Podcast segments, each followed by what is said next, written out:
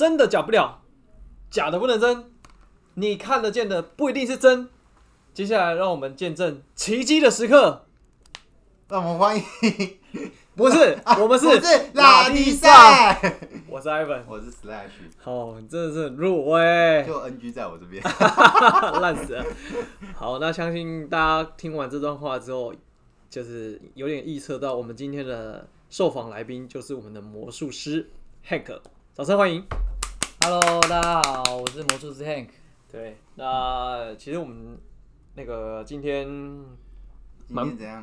哎，你订阅好像忘记讲了，啊，对对对对，我 刚刚是不是提醒？马上就忘记。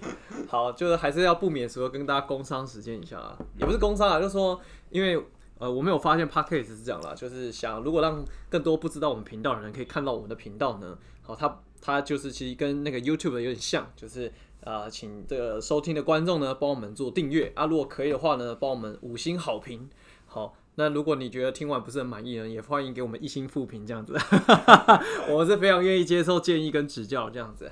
好，所以话不多说，我们就来进入主题。所以，我们今天的访谈来宾 Hank 是魔术师这样子，对，我是玩魔术十三年的，十三年，对十三年呢，所以大概是什么时候？国二国二开始玩。国二啊？对，什么原因开始想要玩？因为最早之前是我哥先玩，我哥先玩，对，哦，就是因为他后来是念设计去的，不是吗？对我也念设计啊，我们全家都念设计哦 啊。你哇，传承的很好。可是因为我小时候就比较没有办法专注在念书上面，可是我哥他跟我姐都是念那种自优班，嗯可是那时候自优班在一段时间，他们大一呃高一高二的时候，他们会玩一些魔术，嗯，然后我哥就变给我看，我就开始产生好奇，那我就我哥就介绍我去魔术店，我就去玩，啊我哥他们自优班嘛，所以必须要回去念书，那你就继续玩。我就继续玩到现在这样子，哦对，所以哥哥现在没有在玩了。没有在玩的，哦，对啊，所以师承我哥哥，师承我哥哥。但师傅他是已经退江湖了。OK，嗯，那可是你就是念书，后来反正就出社会之后，绝大部分都是还是用魔术来就是走走跳这个社会嘛，对不对？对，就是我觉得魔术其实不管做什么都会蛮加分的啦。哦，我知道把妹嘛。哦，没有了，我们是交朋友，交朋友，散播欢乐，散播爱，OK。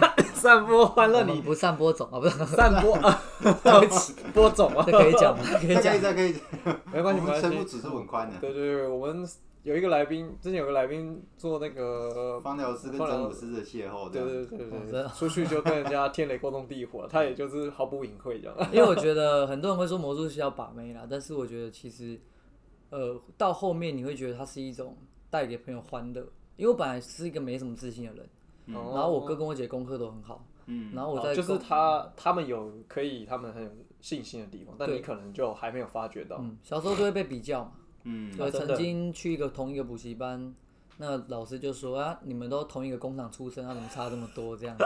因为小时候都是用成绩比的。对啊，对啊，对啊。哎然后这个这个真的是祸害台湾。台湾社会基本上都这样。对，所以开始玩魔术后，发现就是你有一个可以透过你自己努力可以做很好的东西，你内心会产生出一些信。信心的。嗯，对啊，大概是这样。所以你后来念有念大学，然后大学哦，毕业之后，有，我都念设计。就是开始做表演，然后靠这个行业这样赚钱。呃，对，其实我第一次会接触到舞台秀，因为其实魔术刚开始接触，你一定是近距离的扑克牌啊、硬币啊等等的。嗯那会第一次会真的去上台表演，其实也刚在高中刚好有一个机会，是因为我是念艺校艺术学校，所以啊每一个科系都要出一个表演，而、我们是动画科，俗称宅男科。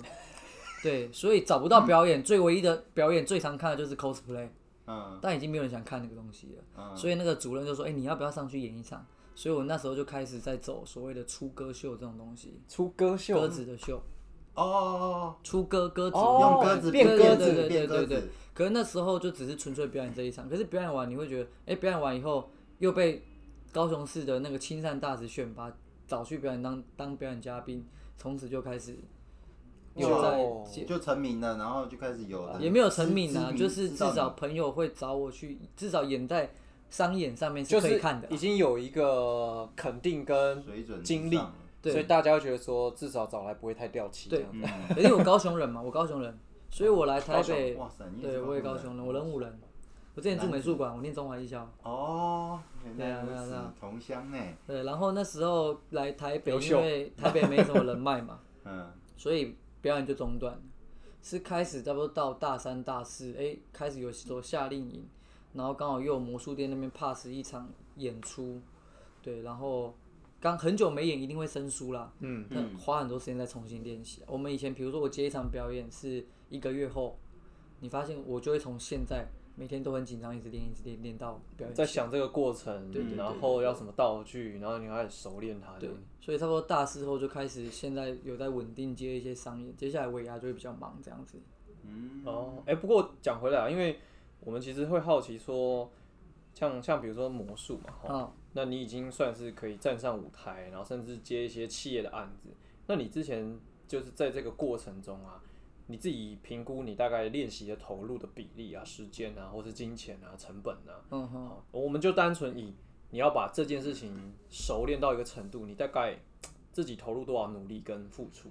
嗯哼，了解。因为我觉得我前阵子听到了一句话，我觉得蛮有感触，是刘谦被那个采访。对，嗯，刘谦说，很多人说魔术需要靠，比如说，哎、我想学魔术，可是我没天分。其实魔术其实不需要靠天分，应该你要有表演欲。表演欲，你有表演欲，你的其你就会有那个意愿去练习。我以前怎么练习？搭个公车，手上一副牌一直在玩，一直在玩，上个大号，硬币，然后那边练练练练到一直掉到地板。因为魔术好像手指头要很灵巧对对对，呃，其实就是练这种，比如说这种，嗯，对等等。观众听不到、哦。啊，我看不到，对对，没关系没关系，就是花式的一些啦。嗯那当初练到下面的邻居也来抗议啊，因为钱一直掉这样子。对啊，我们真的是真的是一直练。你那边是围楼嘛，掉下去硬币留着他邻不是啊。就是因为锵锵锵嘛，之前住公寓嘛，哦，这个公寓有点烂了，隔音好像没有很好。就是一直掉钱啊，一直掉钱。所以晚晚上隔壁在作战的时候也听得很清楚，这样。隔壁那一层好像只有我们这一户哦，它是一层一户，哦，所以是听不到。好热闹啊！对啊，所以基本上就是有时间就练，对啊，所以你都不打电动的啊、以前还好吧，以前那手机也只有贪食蛇，不是吗？或是那个、啊、以前那种 Game Boy 啊电子机啊，然后对啊，憋死。可是我也是从国二开始接触啊，其实国二接触还是偶尔会玩，但是呃，我们因为以前以前并以前的流通没有那么发达，嗯。我们只能靠哎、诶我买一个道具，嗯。魔术店老板只教你这个道具，嗯，所以你能练的东西真的还是有限的、所以你就想办法从这个地方玩到，有时候会去想一些花式啊，有些会想一些表演方式。所以有时候有一些魔术的，就是这种手法，可能是自己玩久了，然后突然蹦出来这样。对，然后有时候会准备一个哦本子，如果你突然觉得有一个不一定是一个魔术效果，可能是一个你觉得不可能的事情，嗯你就会写下来，然后让他想办法变可能的感觉我总觉得听起来很像什么 CEO 突然想到一个点子，然后写下来，然后之后回去再整理，然后之后就变成一个创新的 idea 那其实蛮多东西，比如说一个硬币一个硬币或一个瓶盖怎么让它跑到酒瓶里面，那这个这些就基本上不太可能了。对啊，对啊，但是我们其实就经过一些跟朋友讨论过后，其实就是有东西可以做到。不过这种东西通常不是 我我知道魔术很重要就是道具，对，那这种不是都是道具吗？半手法变道具，半道具，半道具，就是你可能需要去魔术店买一些东西辅助，哦但是主要还是手法。哦，那那些道具也并不一定是魔术道具，它可能是你自己做的就做得出来的东西。是你自己加工过的东西，对啊，而且以前魔术很贵，所以你能买的东西有限啊。很贵哦。贵啊，便宜到贵的，你就是这个 range 可以跟我们分享一下吗？呃，我当初演一套舞台秀，我只是有一根棒子，啊，你说魔术师都有那个棒子没有没伸缩有东西，，砰砰弹出来。弹出来，了，以前当初在演的时候，我们一堂舞台秀，我可能要出三支，一支就一千五了。你说那只棒我子靠，一是啊支就一千五1500啊，用一支就就丢掉了没有啊没有，它可以收起来之后再用啊。哦，可是现在已经廉价到一支两百就有了，所以 range 差。你是说现在可能量产，然后跟资讯发达，所以这东西就因为这可能便宜。基基本的魔术，对啊对啊就但以前可能网络不发达，你嗯，可能买贵都不知道。比如说一个东西叫哇，那时候哇很有名，那个魔术道具叫哇，哇是怎样，哇就是观众签名的一张牌，嗯然后我洗乱，哦我随便拿一张放进去，放进去那个黑色的透明夹里面，你可以看得到你的牌。哎、我刚刚放的这张牌不是你选的哦、比如说黑桃三，但你选，假设你选红心四好了，嗯，嗯啊，我说黑桃三确定不是你的嘛？在你面前晃一晃，它瞬间会变成红心色，而且还有你的签名。光这个道具当初原厂的一出来就是卖，也是一片就一片塑胶片一千五。对啊，一片塑胶片，所以它会夹在你的扑克牌里面。呃，没有，它是可以塞扑克塞一张扑克牌进去。哦，对对对，它它塞进去，它刚好是半透明，可以看到浮浮现出来的呃。有有点可以想象，但我好像没看过这种魔术，所以我没办法想象它是怎么样。对，然后现在一片一百就有了啊，所以那个 range 还是很大。现在哇，它也崩跌跌太快了吧？那发现都现在都什么东西在贵？呃，秘魔术它不卖，它卖的道具并不是卖这个东西，因为其实很多东西自己做做得出来，嗯它是卖这个 idea。哦哦，所以这个创意东西如果新的东西，它就会价码就会比较高。对可是那像那种大型道具，因为我知道大型道具好像其实也不便宜啊。呃，大型道具我自己是不会自己买的，一定是用租的就好了。哦那演不到几次啊，嗯，而且运运运，当然有客户，像我这一次一月三十一呃一月二十九接了一场生技公司的尾牙，他们就要求要大道具，嗯，所以就是要帮他们再载再载就好了。啊，对啊，租的。哦，哇，那租一次会很贵吗？我有认识，所以还好。有时候他们就是也因为很熟，因为我真的帮他帮那个老板表演到太多场了，嗯，他也说算了，反正那台目前在我这，那就让我拿去用，就是一个 希望他听不到。老板都变成照咖，给他照咖的概念。对啊所以说，其实就像你刚刚讲，就说，所以魔术魔术这个东西，道具可能以前很贵啊，但是现在来讲话，可能东西不会很贵啊，真的那种贵的用租的就好了。我最后举一个例子好了，当初我买了一个东西，那个他那个店员用口头跟我讲，他就是一罐可乐，已经易开罐已经开过了，已经被压扁了。嗯，你可以拿起来晃一晃，它瞬间恢复，一开关摸一下，恢复成全新，打开还倒得出来。当初他跟我说这道具，我超想买，我花了一千多块就买了，嗯，但买的是什么？一本只有五页的原文书，教你怎么做。啊，就这样五页原文书，哦，所以你还要去查英文单字对，嗯然后现在 YouTube 就找得到了，啊？那你做出后来有做出来？我有做出来。嗯，对，不过我不后悔，因为那个东西，那这一招我学起来以后，我现在去钱柜唱歌，都做就是这个，没有钱柜唱歌 更厉害的是什么？你把别人地板喝完的啤酒拿起来晃一晃，恢复打开倒了出来，观众你朋友会不会吓死？哇，我会，这就是我，这就是我觉得还是值得的地方。那我觉得我这个可以买。对，还是值得的地方。可是这东西它就是变成，哎，这样，但是这个东西是用过之后就要淘汰淘汰哦，啊所以就是你开过你就再再再做一个就好了。对对对对对。哦，他等于是买这个这个 idea 这个 idea 而已就像智慧财产就光一个这个智慧 idea，财产权这样子。对啊对啊哎，那怎么没有人去想说这种东西去申请那个专利或是智慧产权，就变成是啊，申请专利还要再花钱一千五。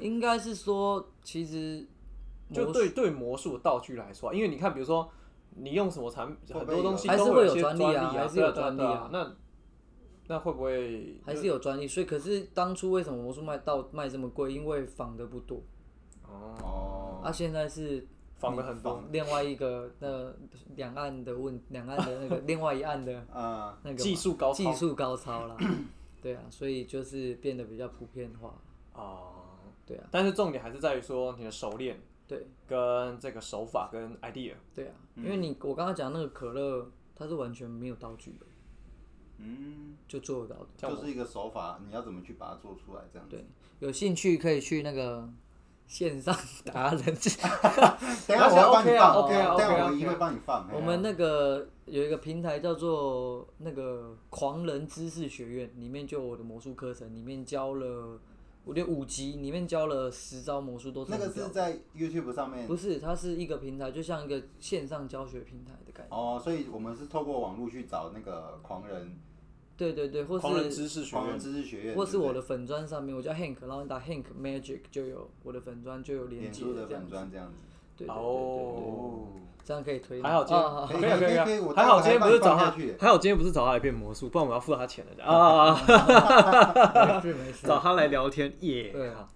那那不过讲到说，像现在你可是你看、哦，如果你出社会嘛，那因为我我我有些啦，就是那种这种表演艺术工作者啊，他们可能初期吧，就是不是有很稳定的工作量啊、case 量啊什么的。你你你这中间有经历过这一段过程吗？有啊，但是我本身并不是把魔术当主业，我把它当兴趣，所以有接到没接到就都我其实抱持着一个心态，就是有钱我就干，有钱就干，哦所以就是这是多的。对，可是那是初期，可嗯是到现在会变成你要维持你自己的金价嘛，我就比较哦不会去有钱去做这件。比如说，我们最常，其实我魔术师最常遇到一个状况就是，哎、我们一场公益表演呢、嗯，你要不要来表演？问他价位多少，他说不好意思，是公益表演了，我们没有收。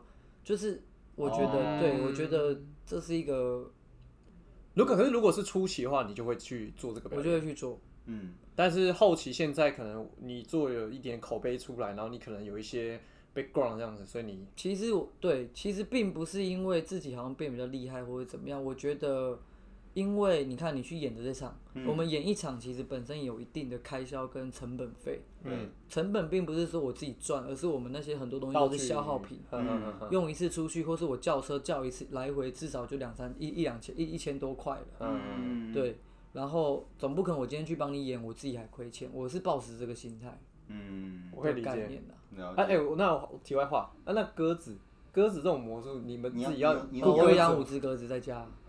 所以你真的就是要喂它，然后对啊对啊对啊平常要操它吗？还是呃，说其实给你们一个观念是，魔术师用的东西不叫鸽子，魔术师用的叫做白斑鸠。白斑鸠啊？白斑鸠有个特性是，你放在这边放在桌子一个小时，你不要去吵它，它停在那边还是一个小时。哦，它很乖。而且它的飞的高度，你稍微修一下它的翅膀，它飞的高度基本上不会超过一个一百九的人的高度。嗯，哦，这样子啊？对，而且它飞的时候，它可能就停在某一个地方，这样子而已。哇，对对对对对原来是白斑鸠啊，对，魔术师白斑鸠，它长得跟鸽子它因为蛮像的斑鸠也是鸽类的一种。哦。对啊，就是你常去垦丁那条路上那个斑鸠那一条街，就是吃斑鸠的那种斑鸠啊。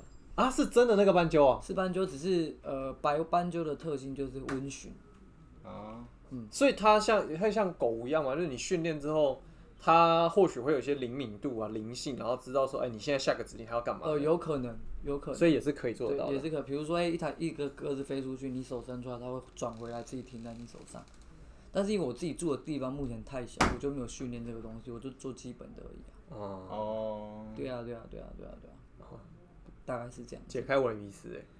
不过以前我家有养鸽子哎，就是那种要赌博那种赛鸽，你知道吗？那个就不能拿来表演，因为我有一次打会飞出去。我有一次因为艺人介绍啊，艺人介绍带我带我去大陆表演，我跟他说，请问一下可以帮我准备鸽子吗？嗯，他给我来一只跟我比我头还要大的一只鸽子，我想说，我想说算了，我就把我的歌秀不要演好了，我演其他的东西，啊，对，因为你如果要去对面的话，鸽子要带过去很麻烦哦，不能带啊不。能带啊。对嘛动物动物还要检疫干嘛？而且现在连在国内你要搭高铁客运就是不能带啊，哦，这样都不能子啊，带啊，基本上，所以出歌秀这都只能在你没有，当或者是他要给你更高价没？有没有，当然就是我们去偷带，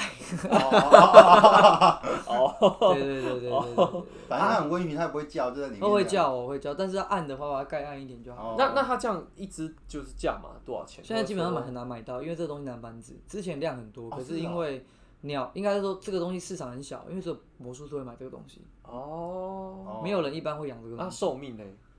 寿命其实都蛮久，我目前养七八呃三四年都没什么问题啊。怎么突然聊到动物了？这样子？而且我觉得其实很多人对魔术师有一个迷失啊，就是嗯会有一个错误的观念，我可以给大家一个想法。那个观念就是很多人会觉得魔术师的手很快，嗯手很巧，但其实这是一个错误的假象。原因是因为魔术师其实不是手很快，他只是用了一些方式转移掉你的注意力，让你觉得他的手很快。哦，这个我有听说，因为嗯其实那种魔术表演，他们好像是要有一点抓观众的心理，对然后怎么样转移他的焦点，因为有时候就是他没有注意到的地方，你你就动手脚这样子。所以学魔术第一步，你只要知道一件事情叫做眼神，因为我看你，你就会看我。当我跟你聊天聊到一半，我往外看，你是不是往外看？这就是一个人的心态。啊，所以当而且有三个东西可以转移掉观众的注意，第一个叫眼神，第二个叫声音，第三个叫动作。哦，对，比如说，诶我把一个石块放在我的右手，虽然你们看不到，我就讲解右手。嗯，我这样丢，哦，对不起，我把这个石块这样丢过来，我眼睛看这边，你们会看这边，会。对，吹一下消失，哎，从衣服这边跑出来，就是啊，对对但事实上你刚刚是这样把它抓起来的吗，就是你要去练啊。对我以前怎么练？以前就是你要练十块丢过来，真丢跟假丢你自己的哦。的感觉。你看我丢过来，哦，但其实从头到，但还在这里。对对对对，哦，哎、开眼界。啊，难怪《孙子兵法》哎、是《孙子兵法》，这叫声东击西。对，所以这个手法其实你学起来，哎，我看过一个新闻，有人用这个手法做一个坏事啊。啊，可以做坏事啊，可以啊，他去银楼先看好某一个好的钻戒嘛，哈，去做一个一比一的嘛，跟他把真的哎、把真的藏在这一手嘛，嗯，把真的藏在左手，然后用右手去拿真的来看一下，假装交换一下子，就换掉啦。嗯，我靠，来礼貌换，干这个监视器应该也看不出来吧？对啊，对啊，他看，因为他可能被他挡到，他的哎、手我们有一些藏藏币或是藏藏对啊东西的方式，我们打麻将有没有？我知道，我知道那个。麻将不能所以讲啊。打麻将也不能跟你们玩，这没有啦，样子我们不会作弊，但我曾经有一次，嗯。曾经有一次我我牌很美，嗯，但我大相公，哦，大相公就是你多一张。对啊，你你不能胡啦，所以我就偷偷的把一张藏在我的手上继续打，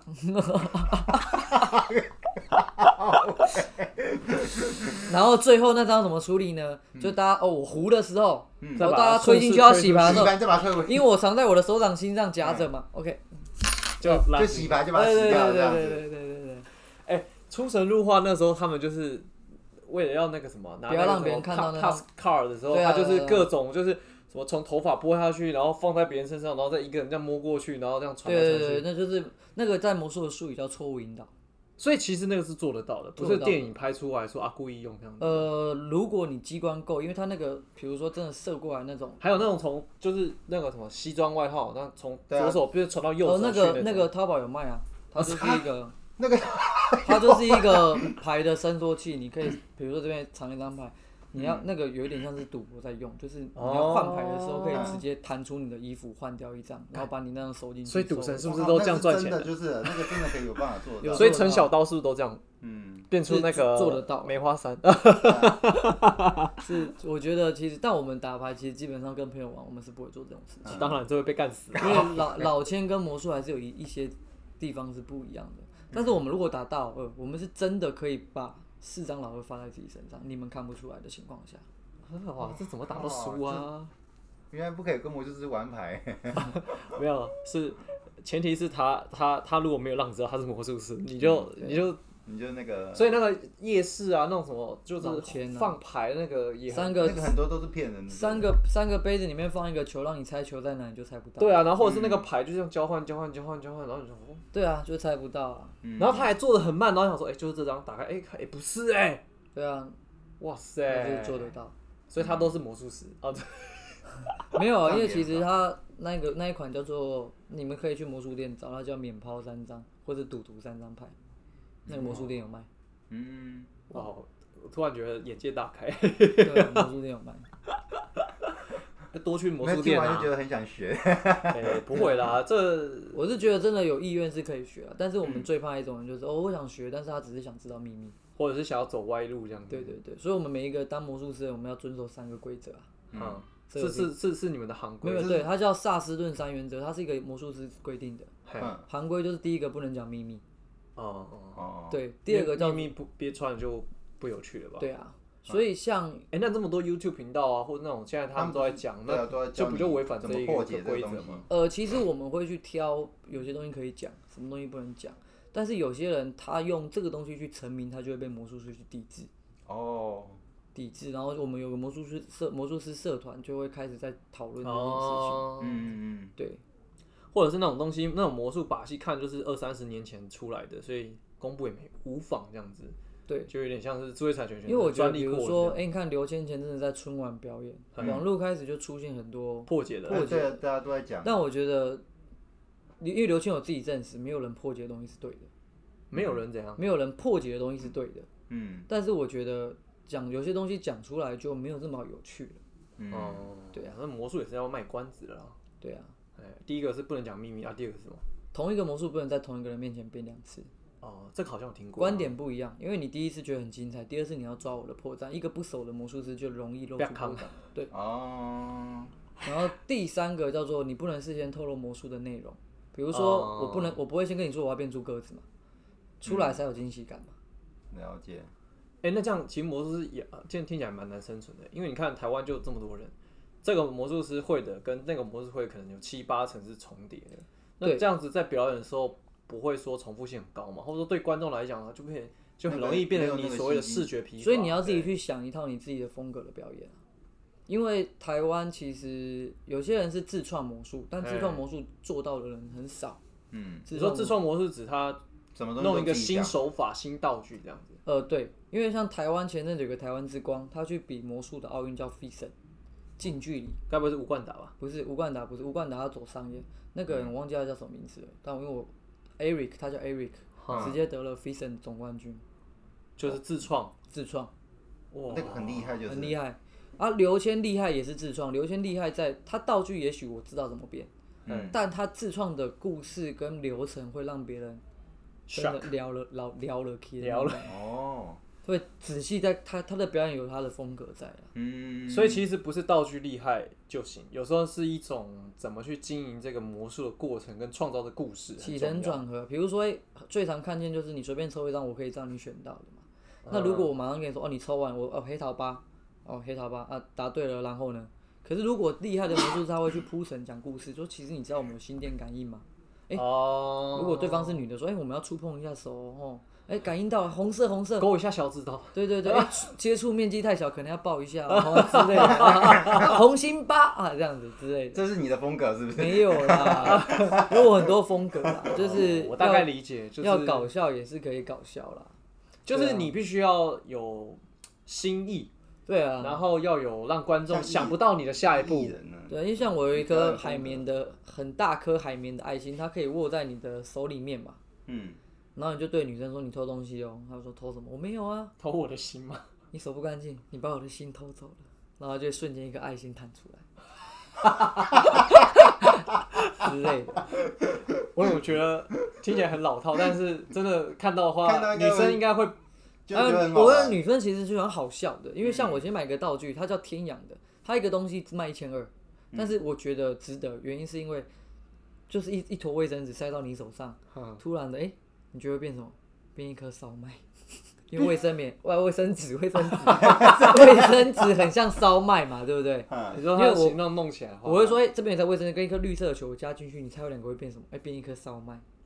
哦，那个魔术天阳的魔呃，天阳在日本是一个很厉害的魔术店呃公司，哦，它每一年出的东西都是限量，然后都是都不一样，每一年就固定会出三到五个。对对对对但他这样靠这个应该也是很赚钱的、对，赚了赚了赚了。天阳很有名啊，天阳在日本是魔术最有名的公司。对啊，我觉得，所以多去魔术店逛逛，所以散播话 就是我觉得这种是感觉散播话。就是可以挑起对方的这个新的悸动，这样。对对对，哎、不过那讲回来，就说那像你这样，嗯，呃，比如说从自己表演啊，然后可能跟朋友秀，那你后来到真的到商演接 case 啊，那他这个价码、啊，就是说这个成长啊，你是怎么去定？跟对，有没有什么行情啊？或者说你怎么去跟人家谈说，哎、我就是一场秀啊一万，或者我一个小时可能是那可能像他他之前工作就是有个经验，就是他老板请他去找魔术师做尾牙表演，然后呢开的价码是一个小时十万这样子。看是看是多厉害的了。可是基本上开到十万是台北台北目前没有这个行情啊，不太可能，除非你请到的真的是顶尖的。嗯，如果刘谦的价位我是不知道了，但是他也不是一个小时啊，它好像做一场好像两三个小时。对啊，你看刘谦，演一场春演就两三千万了，你就想这件事，哇，一那就会两三千万。这一定的凤毛啊，麟角啊。一定的啊。对啊，但那那所以那像你自己啦，就是说，比如说这个过程，你怎么样去垫高自己的价码，或者说你怎么样去谈这个价码，就对你来说的话，呃我初期的时候其实就多少我就演，但是、啊就是为了要让自己的我想让自己经验练跟知名度，对，但是以前你可能会一套舞台秀，你要表演前就很紧张，一直练一直练，然后可能上去可能还会稍微推扯一下，嗯，可是你到后面你就变成哦，你给我十分钟，我就可以准备上去演。到后这个过程，我觉得刚开始我觉得还好，因为我前面因为我不太在意钱，嗯，所以我接的表演多，多了算起来嗯至少表演过几多少对啊，就如果累累积到现我一一百，我觉得差不多一百了吧，哦，一百，至少有一百我以场。为可能好几千之类的。没有啦，没有啦，不太可能啦。哦，呃，但是如果你说这样可能一年这样算起来，可能大概有有这样有大概多少的演出经验啊？我觉得呃，我们的旺季就是维亚跟春酒嘛，嗯，然后还有圣诞节，呃，不是呃，对，圣诞节跟中秋节嘛。圣诞节跟中秋节最爱请我们就是大楼社区嘛，嗯，哦，对，啊，尾牙跟就是尾牙跟春酒就是企业嘛，然后其他的就可能 maybe 一些自己公司活动然后我干嘛之类的。们对我们对或是婚礼，哦，嗯对，大概是这样子。那所以那这个价码呢，就比如说你你这样商演对于外面的价格来说，比如说我会去跟别人比较，会跟他说，哎、那我端出同样的菜，他们开多少？所以你会自己去爬，我会去爬，然后给问一些朋友意见。可是我觉得现在魔术大家都在销价竞争，我觉得这样不 OK。因为我前阵子有一个人叫我接，我跟他说我的秀就是帮你演二十五分钟，我还帮你折个气球，差不多我给他一直跟我杀，我跟他说一万，我然后我给他八千，我跟他说好那八千，他说好，他问一下业主，然后业主突然打电话给给给我那个中间人说，不好意思，他们找到一个三千块帮他全部愿意包的人，哇我说那你交给他吧，那你给他。对对对，我不赚这个钱啊。哇，台湾现在连这个都在销价竞争，对啊。哇，所以我觉得那等他真的请了，他就知道差别差别。在哪里？对啊，因为我一套歌秀，我基本上是不太一定是行李超多的、啊。我知道，就是你给西对啊，道具每个都一千五、两千。你去跟 Vicky，你去跟 Vicky 申请说，看哪一天摆高叫我上去演开场好了。现在应该没这个预测吧？你刚刚说三五千我就上去演。你干嘛不毛遂自荐？你知道？所以，所以其实，但但基本上来说，呃，依你以前啊，所以，所以，反正你现在可以走到现在，可能 maybe 一个企业或者找你一个尾牙，可能就是至少就是最最少也是一两万起跳啦。差不多至少要一万啦，就是没有的话，也是那种魔术快接秀就是一万。万。嗯，那如果他同时要加主持，因为我现在最近又开始在做变脸，就是海底捞的那种变脸。哦，对我自己有去买一套，然后回来练。如果要再接其他的表演，弄一弄主持，帮他弄好正常活动，我们大概都是三到四万这样子啦。哦，就全包了啦就。帮你全包就三到四万。哇，那这就是斜杠了，跨太晚认跨领域。识他了。这个预算我们那时候可以，那我们还有反正什么 音音乐也都帮你处理好 之类的啊、太晚认识他。全包了。对啊，因为我们这边表演者很多啊，比如说小丑折气球啊、泡泡秀啦、变脸啦、魔术啦、大型幻术啦，还有一个叫做人路大气球。人路大气球。就是有一比那种人会穿紧身衣，比如说蜘蛛人的紧身衣，嗯，然后会拿一个很大气球，开始在里面用电那个气枪充气，充成大概大概跟比一台车还要宽，嗯，然后人会整个跑到气球里面开始那边跳舞啊，这种对，其实这种蛮蛮受客户欢迎的。嗯，很欢乐啊，很欢乐我光想就觉得那其实画面百很方很早很早之前百高有请过哎、我没印象，我没有经历过，对啊，我们的活动有请过，嗯，这是无所谓啦。对，但我觉得听 Hank 聊才知道，哦，魔术蛮蛮不错的。啊，可是可是那那那你像你这样子，你有想过说，哎、大大陆那如果到对岸去商演的话呢，那价码会不会？哦，有差。我上次因为我之前拍，因为一个人的关系认识了一个节目制作人，嗯，那他带我去拍了一个节目，叫做《主厨来我家》。嗯哦，主厨来我家，然后那时候主持人刚好是武雄，然后我就要以魔术师的姿态开始变魔术给武雄看。嗯，然后结束以后呢，武雄刚好觉得，诶，我变魔术，因为我其实变得蛮多有趣的东西，比如说变画画一张鱼，画一只鱼，然后点火突然变出一只真的鱼这种东西。哇，这个厉害。这很拼然后酷哎。武雄，我们离开以后，武雄就自己说，哎、可以加我脸书吗？我就加，然后我们从此就还不错。然后同时我也因为他的关系，我进了教会。嗯那我们那个教会的小组又一方面全部都是艺人，嗯，比如说小猪，不是罗志祥啦，是那个女生的小猪黄慕言，哦，好，就是比较少涉猎。就是综那个综艺玩很大等等的一些通告的艺人，然后棒棒糖的小玉啦、吴尊呐、不是不是飞轮海的吴尊，那个珍珍哦，珍珍，对，什么齐慧，那刚好因缘际会，小猪他的爸爸是在大陆有开一个度假村，嗯，然后每一年刚好会办一些活动回馈给那些村民，所以我们就整整个团队有唱歌、有表演、有小丑、有变脸，然后有魔魔术术，然后有主持人，整套这样过去帮他们弄了蛮多活动的。那其实我觉得一定比机家，我觉得真的比较好赚啊，因为好，我们五个人过去，他们厂商好像就开三十万人民币给我们五个人，那我就觉得，全部的花费，机加酒，可是因为一方面我们住其实也住他爸的度假村，哦，住还不用钱，然后就三十万人民币这样。还是二十五万，我有点忘记了。嗯，但总之报酬是蛮丰富的啦。对，啊，这他会不会听呢？不不，没关系啊，反正因为听我们频道的人就是，呃，因其实对你说，因为我们的频道就是想让不是这个行业的人，就是知道说这个行业的而一个大陆有一个习俗，嗯就是如果你演的东西是你针对的人群，你真的下去有跟他们互动，他们很会塞小费给你，所以加一加，他们一次小费就是一百块人民币、两百块人民币这样在塞的。那其实你 run 一圈，其实所以你就算去对岸当街头艺人，其实也会收入不错的，对。我觉得是，如果在比较有人潮的一线城市或二线城对，市因为我去两次，一次是过年，一次是跨年，然后刚好去演。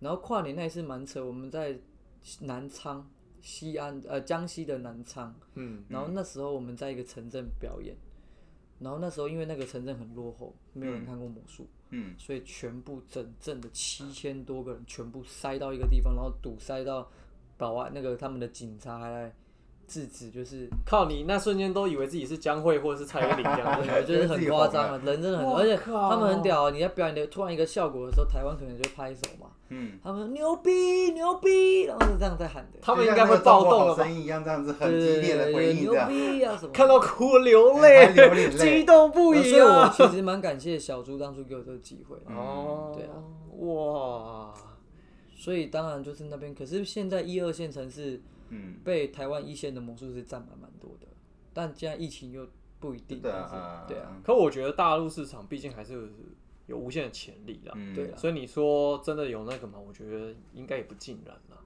可是就像你刚刚讲，你回推到原最源头，其实就是你愿不愿意下功功夫再把创意想出来，对啊，然后把自己的手法技巧练熟翻新，然后就是再加入自己的元素或者是那个的话。对啊，不过最后啊，我想问说，那像这些创意的点子啊什么之类的，也对于你来讲，怎么去得到这个灵感来源？因为我觉得有时候做这种创意啊、表演啊，这个灵感是很不容易的欸。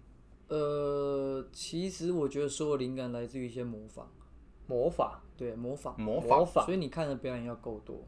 当魔术，因为我玩十三年过程中还是有带多，有那种觉得魔术就这样的那种感觉。就是练到一个疲乏了。对，可是因为很蛮感谢台湾的一间魔术店叫八零八，他们专门会办一些台湾魔术大会，嗯会邀请到很多国外的人，真的，比如说始祖型的啊，嗯然后比如说有玩蘑菇魔有玩魔术就知道有一个叫做马克白，马克白其实是始祖型的那一种。嗯，就邀请来表演。你看得多表演，其实你会燃起你内心的一些想法跟跟意愿，再去多学一点精进，对，再精进。嗯那我觉得创意这个东西，创意这个东西，其实在用在我身上没有到很多，因为我们大部分只是还是用魔术的东魔术店的道具或是别人的 idea 去做改改良稍跟，微做一些改变，嗯对，小小的变化。毕竟我并不是用魔术去参加比赛。如果你今天要在，比如说上次我们台湾有一个人参加比赛，比如说他是用梵谷的那一张画，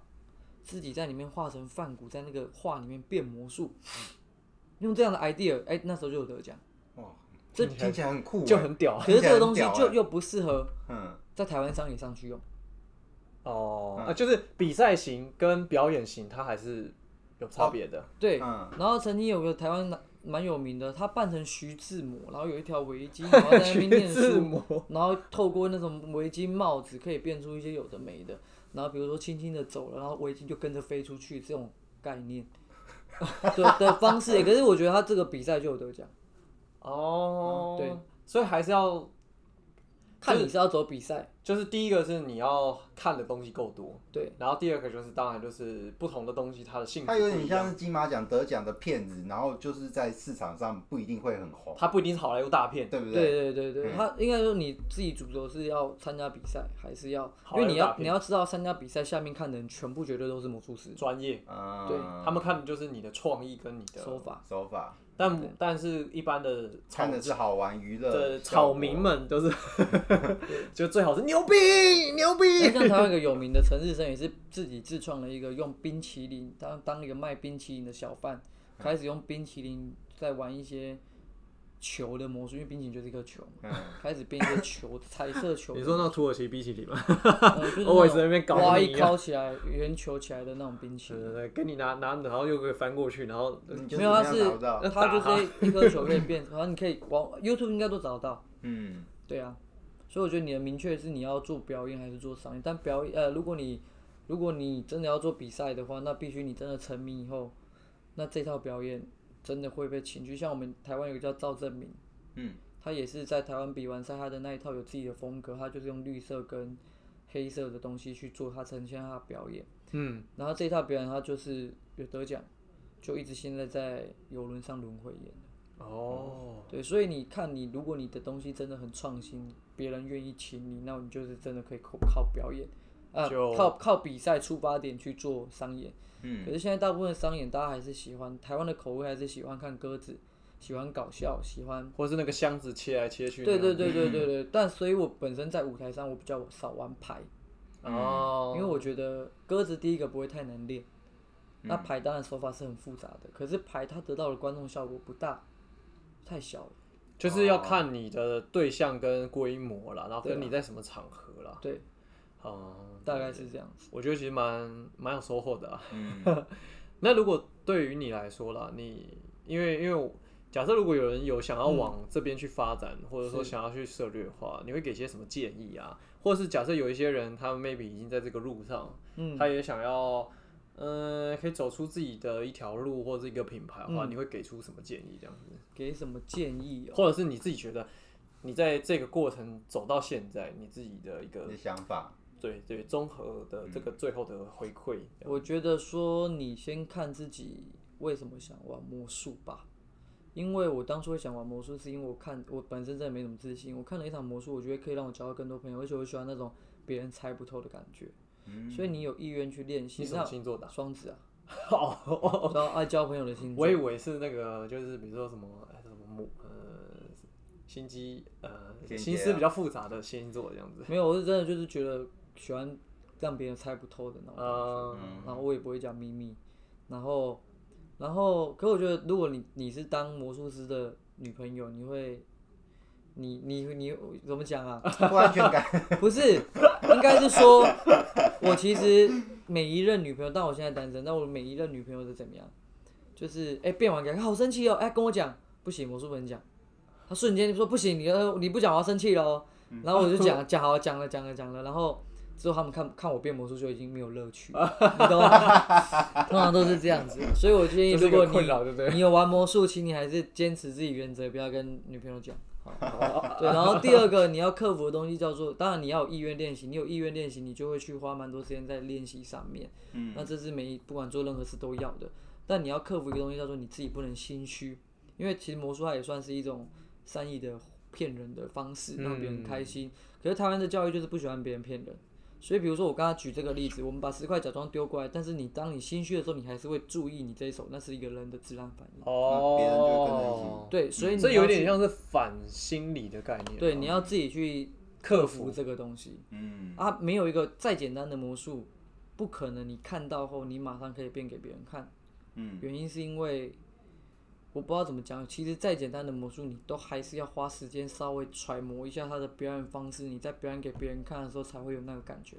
其实就是隔行如隔山啊。第二个就是脑袋想的跟身体可以反映出来，那毕竟还是要靠练习啊。对，因为我相信每个人脑中一定都有一两个简单小时候看过，同时你也会的魔术。哦，有有有有那个拿硬币摸一摸啊，然后摸个头，然后把硬币放什么到粘在脖子，粘在脖子然后过来面就说哎不见了。对，可是光其实再简单的魔术，你会发现，哎、你一个人没有练习过，你去演，差就肯定掉漆这样。嗯，对啊，好，所以总而言之还是要多练习这样。对对对对。然后，然后如果蹦要如何蹦出创意，其实还是要靠大量经验。对啦，我觉得可以以台湾比赛为主啦，因为其实台湾魔术界在世界是还不错的，就还蛮厉害的。因为同时有刘谦这个人，哦台湾之光，台湾之刘谦真的蛮猛的啊、刘谦真的蛮猛的。也很感谢他了哈，就带出台湾的魔术的口碑。而且台魔术最早会发展起来，就是在大魔镜，嗯，那段时间是最红的。嗯，对，那现在有一点，有一点平平化了，嗯，但是我们一直在想办法让这个东西再起来。不会啦，这就是江山代有人才出啊，就看下一个接棒的谁会去再把它带出一个新的高度了。对啊，嗯，好哦、那我们今天魔术师访谈也差不多，就到对啊，就是。到了，哎呀 OK，OK，OK 我觉得蛮有收获的啊。其实就是 让我更了解魔做魔术师其实有蛮多好处啊，不是啊？我也这么觉得。但是如果你的工作跟业务有关，我是觉得你可以学一两招魔术了，嗯，因为当你不知道聊什么的时候，你就是，哎、变变魔术我变个魔术给你看，我很屌哦，什么什么的，然后就开始有话题了。OK 啊，也是一种拉近人与人之间距离的好方至少把法啦。一一两项练练熟一点。对啊没问题，我们等一下会在我们的这个留言那个那个叙述栏里面放下我们的那个魔术师的粉砖，还有他的课程连接什么之类的。有兴趣的大家可以去 Google 他啦。对啊，对啊，感那谢感谢，我们今天就感谢我们的 Hank 来到我们的频道这样子。那我们就谢谢大家。耶！以上节目感谢诚心开发有限公司赞助播出。掉